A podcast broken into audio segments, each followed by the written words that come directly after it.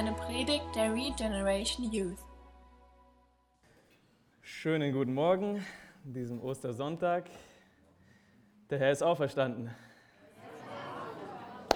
Sehr schön. Das kann echt mal ein Applaus wert sein, auch so anzufangen. Ich begrüße euch herzlich. Schön, dass ihr alle da seid. Wir freuen uns auch total, dass Antonia und Markus da sind mit ihrer Familie, konnten aus der Schweiz hochkommen, um mit uns Ostern zu feiern. Und ähm, wir sind heute im Johannesevangelium. Könnt ihr euch schon mal aufschlagen. In Johannes 20, die Verse 1 bis 10. Und ich möchte zum Anfang mit uns noch beten.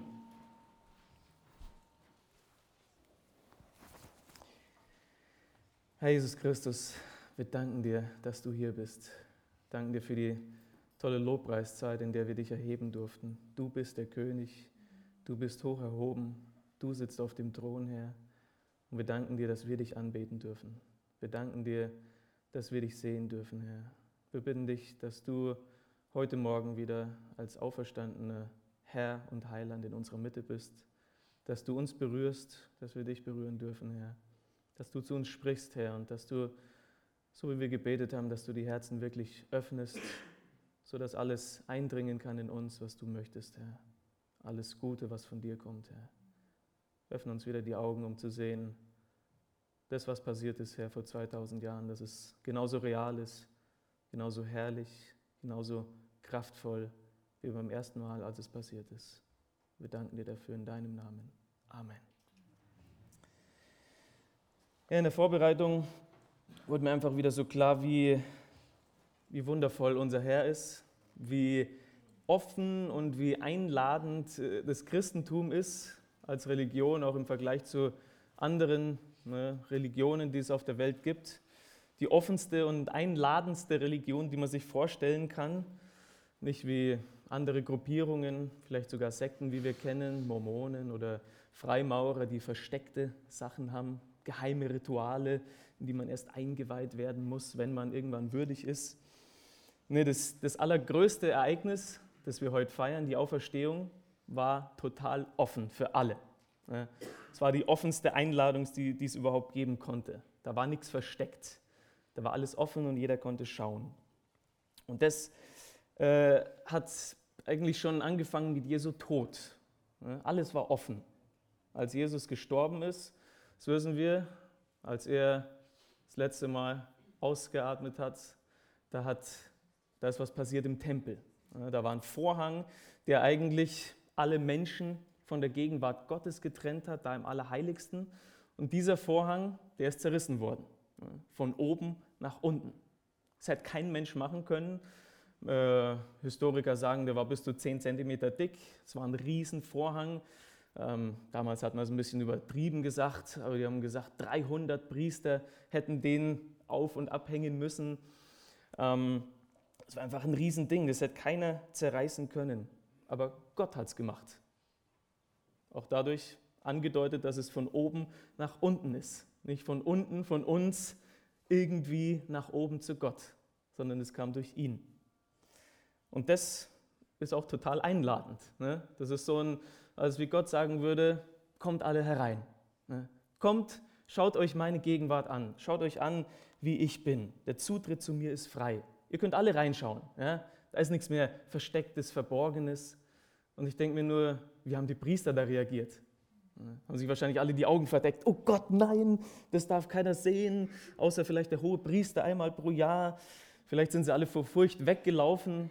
Und Jesus sagt eigentlich, ich bin für euch gestorben. Auch für euch, die ihr mich ans Kreuz genagelt habt. Und nicht nur der Vorhang, wir wissen auch, Ostersonntag, da war ein fetter Stein vor dem Grab. Aber der Stein war weggerollt. Es war wieder so ein Ding, das kein Mensch hätte tun können. Zwei Tonnen Stein vor so einem Grab, den hätte man nicht einfach wegrollen können. Aber wir lesen, da ist ein Erdbeben passiert, die ganze Erde hat gebebt, ein Engel vom Herrn ist runtergekommen, hat den, den, äh, den Stein weggerollt und jetzt auf einmal war der Weg offen. Auf einmal konnte jetzt jeder reinschauen, der da vorbeigegangen ist in das Grab. Und das war die Einladung, ihr könnt alle reinschauen. Ja, der Engel, der den weggerollt hat, der war dann noch da und hat dann auch gesagt, die, die kamen, seht die Stätte, wo er gelegen hat. Das Grab ist leer. Ja, ihr könnt alle reinschauen, vergewissert euch. Das ist sozusagen Tag der offenen Tür. Ja, wie wenn Firmen die Leute einladen, hey, ihr könnt mal hinter die Kulissen schauen, wie bei uns alles so läuft. Sagt Gott in Jesus, ihr könnt alle mal reinkommen, ihr könnt Fragen stellen, ihr könnt euch mal umschauen hier drin. Lernt es einfach mal kennen. Aber es ist nicht nur ein Tag der offenen Tür. Ne? Jesus war ja nicht nur an einem Tag und hat sich gezeigt. Ne? Es waren 40 Tage der offenen Tür. 40 Tage bis zur äh, Himmelfahrt hat Jesus sich seinen Jüngern gezeigt. Es sind ja nicht alle zum Grab gekommen. Deswegen ist er ihnen auch nachgekommen. Ne? Da waren zwei unterwegs Richtung Emmaus. Auf einmal kommt Jesus da dazu, geht mit ihnen, redet mit ihnen. Sie erkennen ihn erst nicht, aber was macht Jesus? Öffnet. Er öffnet die Schriften für sie. Angefangen von Mose, von den Propheten, erzählt er ihnen alles, was auf ihn hindeutet und auf das, was geschehen ist. Und erst als sie dann ihr Haus öffnen ne, und er mit ihnen das Brot bricht, dann geht ein Licht auf. Moment, das war ja Jesus. Ne? Das haben wir überhaupt nicht gecheckt. Aber auch als die Türen total verschlossen waren und die Jünger sich alle versteckt haben aus Angst vor den Juden, ne? oh, oh, hoffentlich findet uns keiner hier, ja, da kommt Jesus auch notfalls durch die verschlossenen Türen durch und ist auf einmal da. Das kann er mit seinem verherrlichten Körper, ne? kann auf einmal da erscheinen in der Mitte von den Jüngern. Jesus ist auch größer als unsere verschlossenen Türen. Und was macht er da bei den Jüngern? Er öffnet. Er öffnet seine Arme. Ne? Schaut an meine Wunden und meine Seite. Ihr könnt sehen, dass es wahr ist. Und nicht mal ein Thomas, ne, der im Unglauben gesagt hat, nee, das kommt überhaupt nicht in die Tüte, das geht ja gar nicht. Nicht mal dem Thomas verschließt er seine Arme und seine Seite. Ich denke, offener geht es gar nicht. Und so sind alle eingeladen zu sehen, zu untersuchen, zu einem Schluss zu kommen, ist Jesus wirklich der, der er sagt, dass er ist. Weil daran hängt ja alles. Er hatte den Tod oft vorausgesagt, seinen Gegnern, seinen Freunden. Ne? Er hat gesagt, ich werde euch ein Zeichen geben, wenn ihr eins wollt, das Zeichen von Jona. Ne? So wie Jona drei Tage lang in dem, in dem Fisch war, drei Tage und drei Nächte, so werde ich in der Erde sein. Oder er hat von dem Tempel gesprochen, seinem Leib. Ne? So wie ihr den Tempel hier seht, ich werde den Tempel abreißen und in drei Tagen wieder aufbauen. Er hat von seinem Leib gesprochen. Und den Jüngern hat er es ja noch viel klarer gemacht, dass er sterben würde und nach drei Tagen wieder auferstehen würde. Und die Jünger, hm, ja, die haben es einfach nicht so gecheckt, ne? obwohl er es ganz klar und deutlich gesagt hat. Aber wenn die Auferstehung, was wir hier lesen heute Morgen, nicht wirklich passiert ist, dann ist auch alles andere Humbug, was Jesus gesagt hat. Daran hängt alles. Aber es gibt einfach Tatsachen, die eine Entscheidung fordern. Und das ist das leere Grab einmal. Das leere Grab, das vor allen ist. Da muss man mal genau hinsehen, ein bisschen nachforschen, auch sich erkunden und dem auf den Grund gehen. Und zur Wahrheit zu kommen, das kostet ein bisschen was. Zur Wahrheit zu kommen ist nicht einfach so, ach, ich gebe mich mit dem zufrieden, das passt schon, ich schaue da jetzt nicht mehr rein, sondern da muss man einen kleinen Schritt gehen, wie die Jünger in unserem Text. Dann lasst uns mal reinschauen in Kapitel 20 von Johannes. Ihr habt vielleicht schon aufgeschlagen. Heute lesen wir die ersten zehn Verse, aber ich ermutige euch, das ganze Kapitel zu lesen. Es ist wunderbar. Ich fange mal an mit den ersten zwei Versen in Johannes 20. Da steht, an dem ersten Wochentag aber kommt Maria Magdalena früh, als es noch finster war, zur Gruft und sieht den Stein von der Gruft weggenommen. Sie läuft nun und kommt zu Simon Petrus und zu dem anderen Jünger, den Jesus lieb hatte, und spricht zu ihnen, sie haben den, den Herrn aus der Gruft weggenommen und wir wissen nicht, wo sie ihn hingelegt haben. Die erste am Grab, Maria Magdalena, lesen wir hier. In den anderen Evangelien ist auch von anderen Frauen die, die Rede, die in, ganz in der Früh zum Grab kommen. Die haben eine Mission, die sagen, äh, gestern, da war so viel los, ne? da war es stressig, da konnte der Nikodemus und der Josef von Arimathea, die konnten das nicht alles äh, zu Ende bringen. Nämlich das, was getan werden musste, den Leichnam einbalsamieren. Das waren circa 30 Kilogramm Duftstoffe, ähm, Myrrhe, Aloe, was da alles rumgewickelt wurde, mit Leinentüchern fest eingewickelt. Das war das Ritual bei den Juden. Und die, die Frauen sind dahin und wollten das zu Ende bringen. Und jetzt kommen die dahin und Maria Magdalena kommt und sieht, da ist was passiert. Der Stein ist weg. Da war ein römisches Siegel dran. Ja. Das war verschlossen. Das Siegel ist gebrochen. Oh, oh, da ist was Böses passiert. Die Wachen sind weg, die dafür vorstanden, die das bewacht haben. Und sie kommt zu der Schlussfolgerung, der Leichnam ist weg, der muss gestohlen worden sein. Ja. Oh Gott, wir wissen nicht, wo er ist. Jesus, unser, unser liebster Herr, ist weg. Ja. In ihren Augen war der tot, da war nichts mehr zu machen, aber der Leichnam weg, das ist, das ist schrecklich. Und so wird sie, ne, auch mit dem Erlebnis, wenn ihr wollt, könnt ihr später lesen, in dem, in dem Kapitel ab, ab Vers 11 hat sie auch ein persönliches Erlebnis, so wird sie zur ersten Zeugin von der Auferstehung. Wenn man ein bisschen schaut, Maria Magdalena, würde ich jetzt vielleicht nicht sofort als erste wählen, die war schon irgendwie eine ganz besondere Person. Ne? Sieben Dämonen wurden aus ihr ausgetrieben. Die war schon ein bisschen kaputt, ne, die Frau. Aber das hat sie nicht davon abgehalten, das, Jesus hat, sie, hat es nicht davon abgehalten, sie zur ersten Zeugin zu machen. Unsere Vergangenheit hält uns nicht davon ab, dass wir Zeugen von Jesu Auferstehung werden. Jesus sagt, kommt alle. Das ist eine Einladung. Fangt ein neues Leben mit mir an. Und durch das Kreuz, durch die Vergebung am Kreuz können auch wir Zeugen von der Auferstehung werden. Und so wird sie Zeugin, rennt zu Petrus und Johannes und sagt ihnen Bescheid. Ja, wir lesen hier in Vers 2, sie läuft, weil da was Bahnbrechendes passiert ist. Für sie im ersten Moment ja was total Schlimmes. Oh Gott, der Leichnam ist weg. Ne? Was machen wir jetzt? Aber sie schlendert nicht vor sich hin, so, hm, ach ja, sage ich mal irgendjemandem Bescheid, wohin gehe ich denn? Nein, sie läuft sofort zu den Jüngern, in dem Fall Petrus und Johannes, und sie sagt ihnen Bescheid. Und wir sehen, dass Petrus und Johannes genauso mit diesen Emotionen antworten in Versen 3 und 4. Da ging Petrus hinaus und der andere Jünger, und sie gingen zu der Gruft, die beiden aber liefen zusammen. Und der andere Jünger, Jesu, äh, der andere Jünger lief voraus, schneller als Petrus und kam zuerst zu der Gruft. Da rennen sie also beide. Da ist was Bahnbrechendes, was Lebensveränderndes passiert in ihren Augen, der Leichnam ist weg, in Wirklichkeit der Herr ist auferstanden. Auch sie laufen, weil es ihnen nicht gleichgültig ist. Die mussten es mit eigenen Augen sehen, mit eigenen Augen sehen. Wir müssen da sofort hin. Und wir, weiß nicht, ob wir 2000 Jahre danach auch so reagieren wie sie.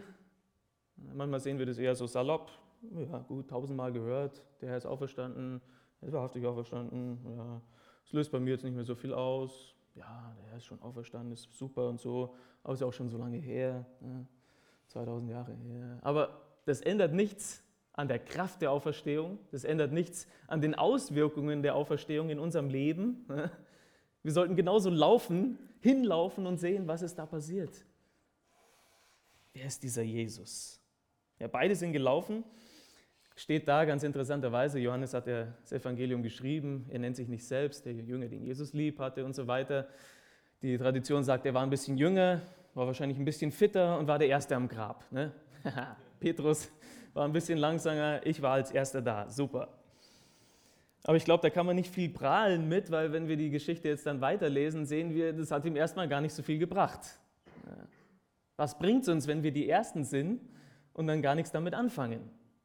Die Informationen, die wir haben vom Wort Gottes über Jesus, sind nur so gut wie das, was ich damit mache. Ja, ich kenne das leere Grab schon seit 15 Jahren. Ja, ich bin Christ schon seit 20 Jahren. Ja, und wie ist dein Leben jetzt dadurch? Was hat sich verändert?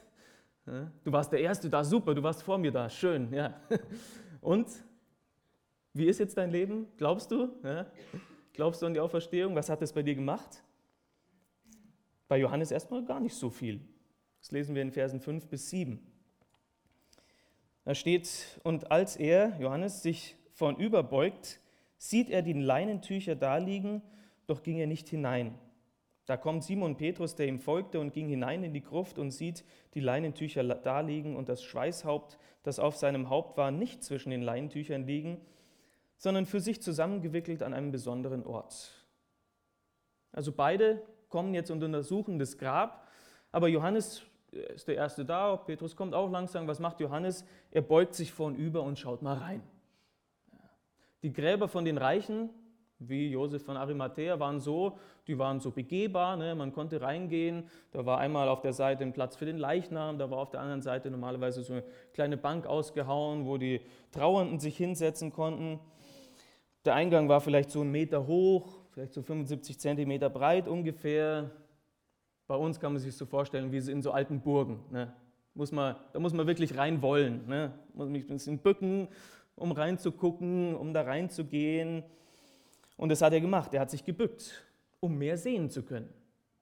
Und das ist ja logisch. Ne? Wenn ich jetzt auf der Straße unterwegs bin und ich sehe eine Münze zum Beispiel auf dem Boden, dann muss ich mich auch bücken, um die aufzuheben oder bücken, um die zu untersuchen. Ist die überhaupt irgendwas wert? Ja, sagen, ja, wer den Wer den Pfennig nicht ehrt, ist des Talers nicht wert. Ja, in Brasilien, wenn ich da 5 Cent auf der Straße sehe, dann nehme ich die auch. Die Brasilianer sagen auch, 5 Cent, lass die liegen. Aber ich, ich gehe runter und schaue, okay, hm, ist ein bisschen was wert, kann ich mitnehmen. Und genauso bückt er sich rein und schaut, was ist da passiert. Genauso müssen wir uns bücken, um, um ein bisschen mehr sehen zu können. Aber wie oft lesen wir eigentlich die Bibel so oberflächlich? Ne? Wir, bücken, wir bücken uns da nicht viel. Wir lesen mal drüber, ja, das sind Tatsachen, historische Tatsachen. Aber man muss sich doch damit auseinandersetzen, auch mit den historischen Tatsachen wie die Auferstehung. Man muss sich reinknien ein bisschen, aber die Belohnung ist dann groß. Wenn wir das, die Bibel nehmen als Wort Gottes und so lesen und so studieren, dann kommen auf einmal so richtige Goldnuggets daraus. Wahrheiten, die für uns real werden, die unsere Leben verändern. Und wir sagen, wow, das hat sich gelohnt. Diese Zeit diese Andacht, die ich gemacht habe, wo ich mich jetzt hier hingehockt habe und die Bibel gelesen habe. Aber es kostet ein bisschen Bücken. Es kostet vielleicht ein bisschen früher aufstehen. Es kostet vielleicht, ach, jetzt schaue ich nicht meine Lieblingssendung im Fernsehen an oder was auch immer. Es kostet ein bisschen. In Vers 5 haben wir gelesen, ja, der Johannes, der beugt sich vorn was sieht er? Die Leinentücher sieht er da liegen. In dem Text haben wir nicht in unserem, aber im Originaltext drei verschiedene Verben für das, für das Wort sehen. In diesem Fall ist es so das Schwächste, würde ich mal sagen. Er sieht einfach deutlich da ein materielles Objekt. Die Leinentücher sind da. Er sieht das leere Grab, ganz objektiv. So, da ist ein leeres Grab, da ist kein Leichnam drin, Punkt. Er macht sich nicht Gedanken, was könnte das bedeuten, ne? wie ist der weggekommen. Nee. Er denkt sich einfach, das ist so, Punkt. Vielleicht ist es auch für einige von uns heute so. Ist halt eine Osterpredigt. Ne? Ist wieder eine Osterpredigt. Okay, Jesus ist auferstanden, habe ich schon mal gehört. Und man macht sich keine Gedanken darüber, was ist die Bedeutung davon für mich? Was geht es da eigentlich? Und Johannes, leider, geht nicht ins Grab.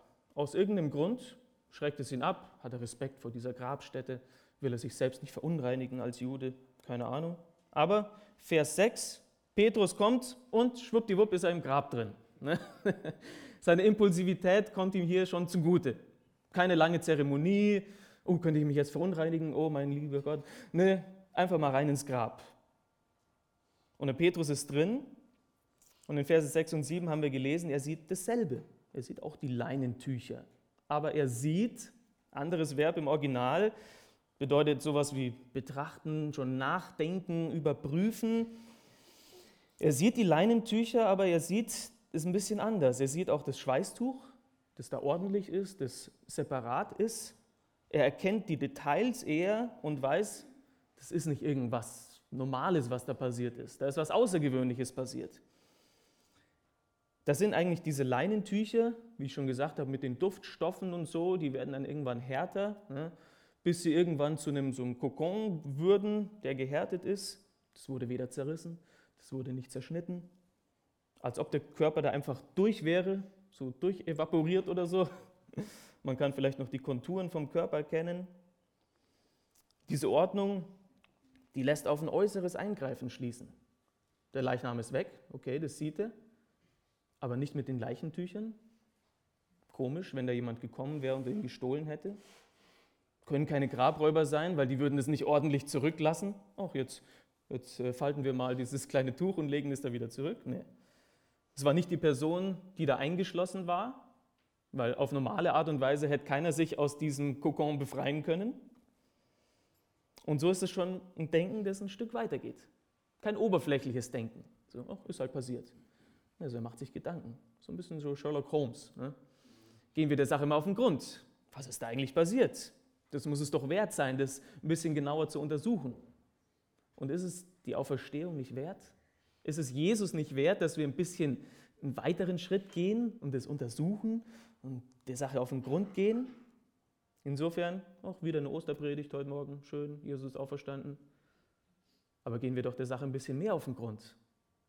Untersuchen wir das doch mal ein bisschen. Da ist mehr als nur einfach ein historisches Ereignis passiert. Und bei wie vielen Leuten ist es nicht schon so geschehen? Wie viele überzeugte Atheisten gab es, die jetzt Christen sind? Ich nenne mal drei, einfach weil es super Autoren auch heute sind. Ihr kennt sie wahrscheinlich. C.S. Lewis, hm, Oxford-Absolvent, Schriftsteller, war eigentlich total gegen den christlichen Glauben, aber hat sich mit Dingen auseinandergesetzt, wie das Leiden in der Welt, warum gibt es das, und hat sich bekehrt, hat Jesus gefunden. Josh McDowell, auch ein super Schriftsteller, im, als er im College war, hat er immer versucht, den Glauben zu widerlegen, so lange, bis er vom Glauben überzeugt wurde, von Jesus überzeugt wurde und ihn angenommen hat. Lee Strobel, auch ein super Schriftsteller, war Journalist in Chicago bei einer Zeitung, hat viele äh, Sachen gewonnen, aber durch dieses Nachforschen, ne, durch dieses journalistische, lass uns der Sache auf den Grund gehen, wurde irgendwann überzeugt. Jesus war echt, die Auferstehung war echt, okay, jetzt muss ich mich entscheiden, was mache ich jetzt damit? Und so möchte ich jetzt im zweiten Teil von der Predigt so ein bisschen auf ein paar Theorien schauen, die Skeptiker über die Jahrhunderte hervorgebracht haben, um das leere Grab wegzuerklären. Um zu sagen, okay, es, es gibt eine andere, äh, einen anderen Grund, warum das Grab leer war. Und ich denke, ich habe mal fünf aufgeführt, es gibt ein paar andere, aber die Hauptgründe, die Skeptiker heutzutage anführen, sind fünf Hauptgründe. Und ich denke, wir können sehen danach, dass es eigentlich keine Alternativen gibt als das, was in der Bibel steht. Und für uns auch, die wir an die Auferstehung glauben, denke ich, ist es auch wieder eine Sache, wo wir unseren Glauben stärken können. Insofern schauen wir uns mal eine nach dem anderen diese Theorien an. Die erste Theorie, falsches Grab. Okay, die Frauen, besagt es, ne, sind zum falschen Grab gelaufen. Die waren halt, okay, Frauen sind emotionaler, die waren nicht so ganz bei der Sache, haben sich mal leicht vertan, es war auch dunkel. Ja, das haben Skeptiker hervorgebracht. Ihr merkt schon, das ist ein bisschen beleidigend. Ne? Es ist äh, sehr beleidigend. die Frauen haben es ja nicht genau gewusst, aber das sagen die.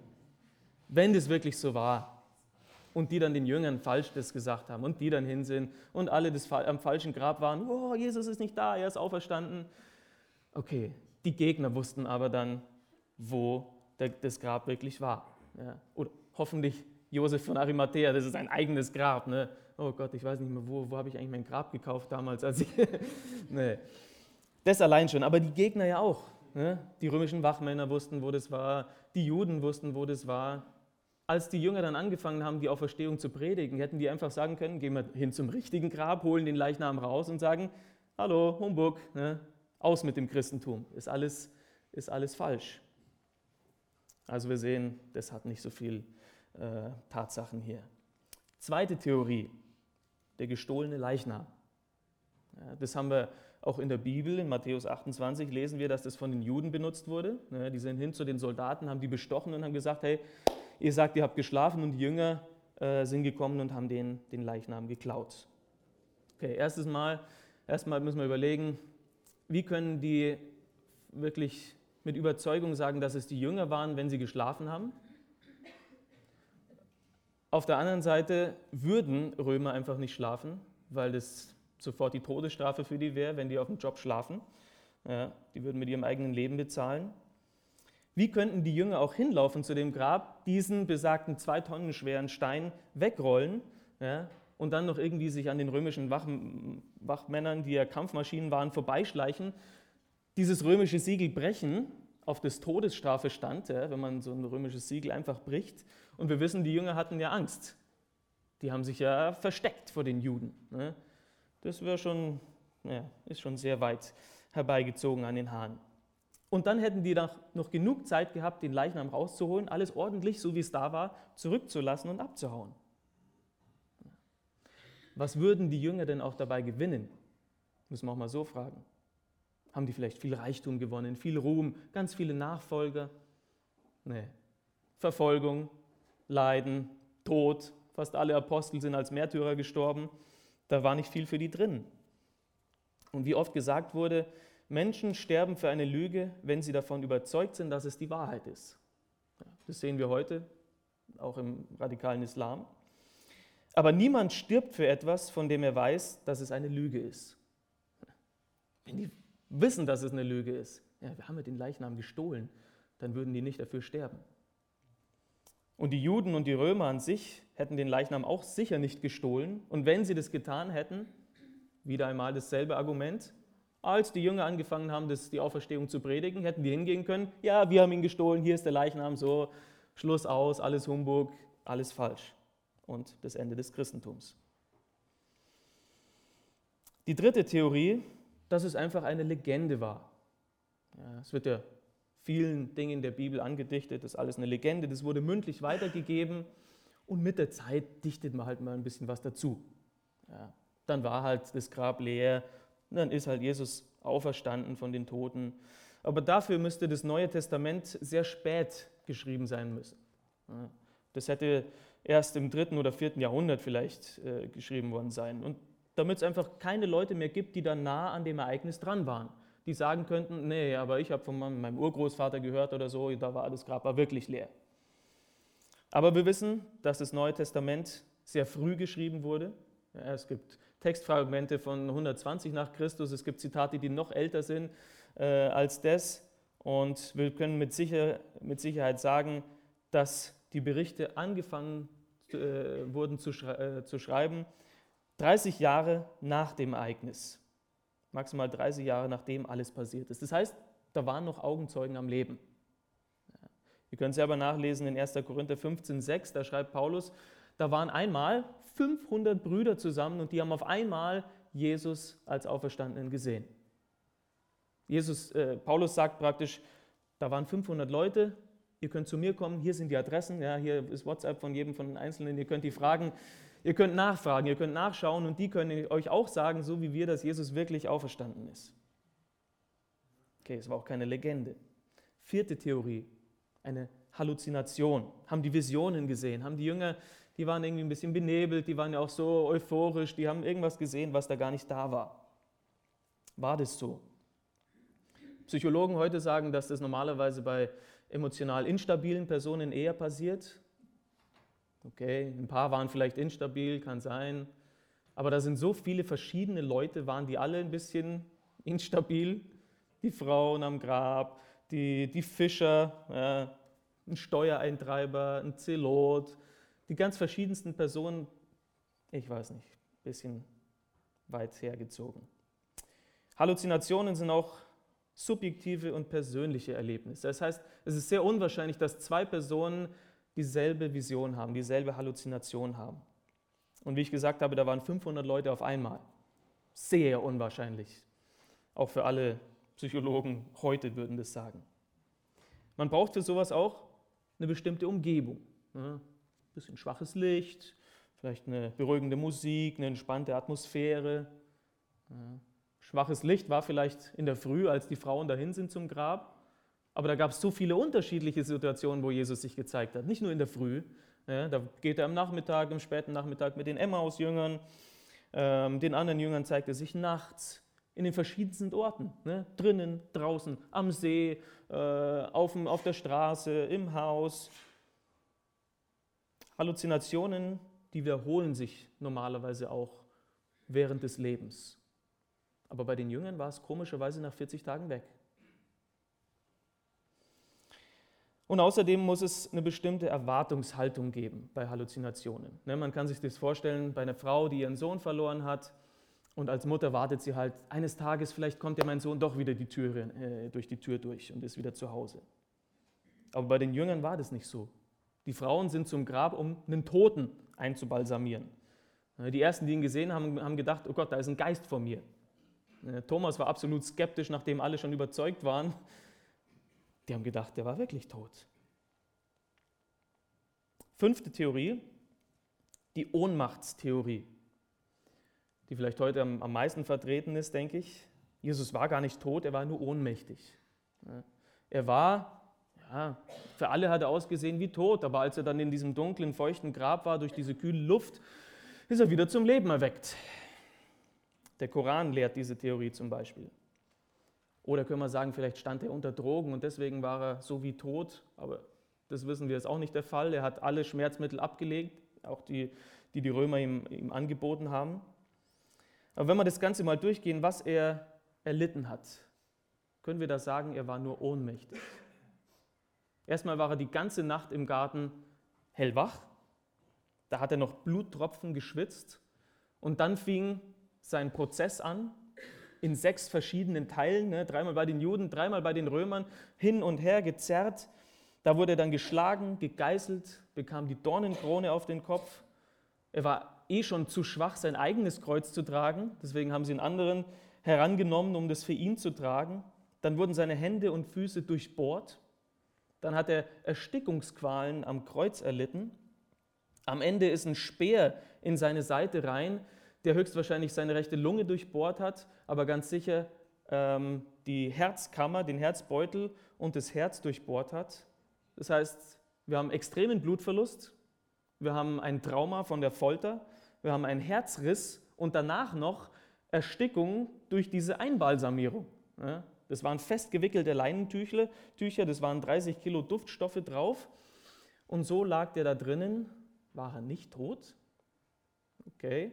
Wie konnte er dann in dieser Situation diesen zwei Tonnen schweren Stein wegrollen, die römischen Wachen besiegen und dann seinen Jüngern auch noch durch seinen Auftritt irgendwie überzeugen, dass er der Sieger über den Tod ist? Und dann noch elf Kilometer laufen bis nach Emmaus. Okay, ich glaube, wir sehen schon all die Theorien, die Skeptiker versucht haben hervorzubringen, um das leere Grab zu erklären, können gar nicht richtig sein, müssen falsch sein.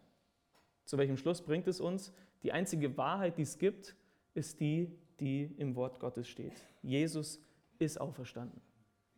Und dann müssen wir uns auch mit allen anderen Behauptungen von Jesus auseinandersetzen. Dass Jesus Gott ist. Dass nur Jesus die Sünde vergeben kann. Dass nur mit Jesus das ewige Leben möglich ist. Und das hat Johannes dann, ein bisschen später, aber das hat er gecheckt. Gehen wir nochmal zurück zu unserem Text, Verse 8 bis 10. Da steht dann von Johannes, da ging nun auch der andere Jünger hinein, der zuerst zu der Gruft kam und er sah und glaubte. Denn sie verstanden die Schrift noch nicht, dass er aus den Toten auferstehen musste. Da gingen nun die Jünger wieder heim. Jetzt geht Johannes auch rein, nachdem Petrus drin war. Er hat sich wahrscheinlich gedacht, okay, Petrus war drin, jetzt muss ich auch rein. Ihm ist nichts passiert, mal gucken. Er geht und er sah, sehen jetzt hier wieder im Original ein anderes Wert, nämlich sozusagen verstehen, die Bedeutsamkeit erkennen. Das heißt, ihm wird einfach das einzig Logische klar. Jesus muss auferstanden sein. Und so ist er schon einen Schritt weiter als Petrus, ne? der dem Ganzen noch irgendwie auf den Grund gehen wollte. Aber, wie im Vers 9 steht, sie hatten die Auferstehung noch nicht durch die Schrift verstanden. Das war ein Glaube, er sah und glaubte. Was für ein Glaube war das? Aufgrund von Tatsachen. Ja, er sah, was da passiert war, hat gesagt, okay, ich bin überzeugt durch meinen Verstand. Aber Glaube allein durch Tatsachen tut genau das. Er überzeugt uns hier im Intellekt, aber er verändert unser Herz nicht. Er verändert unser Leben nicht. Und was Gott eigentlich tun wollte, ist den Glauben an sein Wort lehren und nähren. Von Anfang an von der Auferstehung. Der Engel, der da war am Grab, der hat zu den Jüngern gesagt, er ist auferstanden, wie er gesagt hat. Wie das Wort sagt. Was hat Jesus mit den Jüngern von Emmaus gemacht? Er hat ihnen das Wort ausgelegt. Schaut mal, im Wort steht geschrieben. Als Jesus sich gezeigt hat, dann später allen Jüngern, es war ja auch mit anderen Worten, seht, wie ich gesagt habe, hier bin ich. Ich bin wirklich auferstanden, wie das Wort sagt. Und in der Apostelgeschichte sehen wir, dass die Jünger rausgehen und sie predigen die Auferstehung wie? Anhand des Alten Testaments, anhand der Psalmen. David hat schon gesagt, so und so, wie Petrus bei der Pfingstpredigt. Und sie kennen die Schrift. Das heißt, die Tatsachen allein, historische Tatsachen auch, die führen uns zum Wort. Und das Wort führt uns dann zu Jesus. Das heißt, wir dürfen dem Wort einfach glauben. Ja, auch wenn viele Skeptiker natürlich Hemmungen damit haben. Aber wir haben ja gerade bewiesen, dass die anderen äh, Theorien alle, alle Humbug sind. Das heißt, was hier steht, muss die Wahrheit sein. Wir dürfen dem Wort einfach glauben, auch wenn das alles schon vor langer, langer Zeit geschehen ist, vor 2000 Jahren, ja, mehr als 2000 Jahren ungefähr. Aber zu Thomas hat Jesus ja auch gesagt, glückselig sind, die nicht gesehen und doch geglaubt haben. Das heißt, wir können genauso glückselig sein wie die ersten Jünger, obwohl wir es nicht sehen, obwohl wir nicht unsere Hände in seine Wunden legen können, einfach weil wir dem Wort glauben, weil es so geschrieben steht. Und dieses Wort führt uns dann zu Jesus. Aber alle Tatsachen, die wir einfach so mit uns rumwälzen und vielleicht sogar im Intellekt annehmen, aber die uns nicht am Ende zu einer persönlichen Erfahrung mit Jesus führen, die bleiben tote Tatsachen, tote Dogmen, die keine Veränderung in unserem Leben haben. Das heißt, viele können heute dem historischen Glauben zustimmen und sagen, ja, Jesus lebt. Aber das bedeutet noch lange nicht, dass sie eine lebendige Beziehung mit Jesus haben. Historischer Glaube sagt, Jesus lebt. Aber rettender Glaube sagt, Jesus lebt in mir. Kannst du das heute sagen? Jesus lebt in mir. Oder bist du noch an dem Punkt, wo du sagst, Jesus lebt, das glaube ich. Aber Jesus will in dir leben. Jesus will in dir Realität werden. Jesus will deine Sünde vergeben. Jesus will, dass du zu ihm kommst und deine Sünde bekennst und neues Leben empfängst. Es gibt noch so viele andere Beweise, dass Jesus wirklich lebt. Allein wenn wir die Vielzahl von Jüngern anschauen, die, die verwandelt wurden. Ja? Die verändert wurden, das ganze Leben. Die Apostel allein. Es waren erstmal Feiglinge, die sich versteckt haben und auf einmal sind es die mutigsten Verfechter des Glaubens, die es je gegeben hat. Bis zum Tod. Und die ganzen gläubigen Juden, die in Scharen dann erstmal 3000, dann 5000 zum, zum Christentum gekommen sind. Die haben sich vom Judentum abgewandt. Das war nicht so einfach. 1400 Jahre haben die am Samstag Gott angebetet. Und jetzt ist auf einmal der höchste Tag der Sonntag. Warum? Weil da Jesus auferstanden ist. Und allein der Einfluss, den Jesus auf die ganze Menschheit hatte die letzten 2000 Jahre, es ist unmöglich, dass das ein Werk eines Toten ist. Die einzige, der einzige Grund, warum das so sein kann, dass es Christentum immer noch gibt, dass ihr heute da seid, dass Menschen Leben verändert werden, ist, dass Jesus lebt, dass Jesus lebendig ist und dass Jesus in uns lebt. Und als letztes will ich noch eine Aufforderung an, an alle geben, wahrscheinlich die Mehrzahl heute, die Christen sind, die an die Auferstehung glauben. Der auferstandene Jesus lebt in uns, aber lasst es euch mal durch den Kopf gehen, lasst Jesus auch durch euch leben. Lasst Jesus auch in euch leben. Wenn wir Jesus anschauen, sein Leben war ein offenes Buch. Die Auferstehung war auch eine offene Einladung. Ja, da gab es nichts Verstecktes, da gab es nichts, was, was er nicht wollte, dass man sehen würde. Das war alles offen. Können wir unser Leben vielleicht auch so sein lassen, dass es wie ein offenes Buch ist, dass Menschen reinschauen dürfen, dass Menschen uns kennenlernen können, dass wir Menschen Anteil haben lassen an unserem Leben, dass wir wissen dürfen, wir müssen nichts verstecken. Ja, dass Menschen kommen und dann sagen, lass mich auch mal reinschauen in dein Leben und dann kommen auf einmal Fragen auf. Ne? Wieso machst du das? Wieso machst du das nicht? Wie kannst du jetzt auf einmal so viel Freude haben in der Situation? Wo kommt denn der Friede her und diese Freiheit? Und dann können wir sagen, das bin nicht ich, sondern Jesus lebt in mir. Der, der auferstanden ist, lebt in mir. Und ich möchte abschließen mit 2. Korinther 3, Vers 3 aus der neuen Genfer Übersetzung. Da steht, ja, es ist offensichtlich, dass ihr ein Brief seid, den Christus selbst verfasst hat und der durch unseren Dienst zustande gekommen ist. Er ist nicht mit Tinte geschrieben, sondern mit dem Geist des lebendigen Gottes. Und die Tafeln, auf denen er steht, sind nicht aus Stein, sondern aus Fleisch und Blut. Es sind die Herzen von Menschen. Wir sind ein Brief, den Jesus schreiben will, äh, den Jesus geschrieben hat, auf unsere Herzen. Und er möchte gern, dass andere Menschen auch diesen Brief lesen können. Dass wir ein offenes Buch sind für andere Menschen, damit sie den auferstandenen Heiland auch in uns sehen. Lass uns aufstehen und beten. Das Worship-Team kann vielleicht schon nach vorne kommen. Und ich möchte einfach eine Einladung machen. Ihr könnt schon mal die Augen schließen zum Gebet.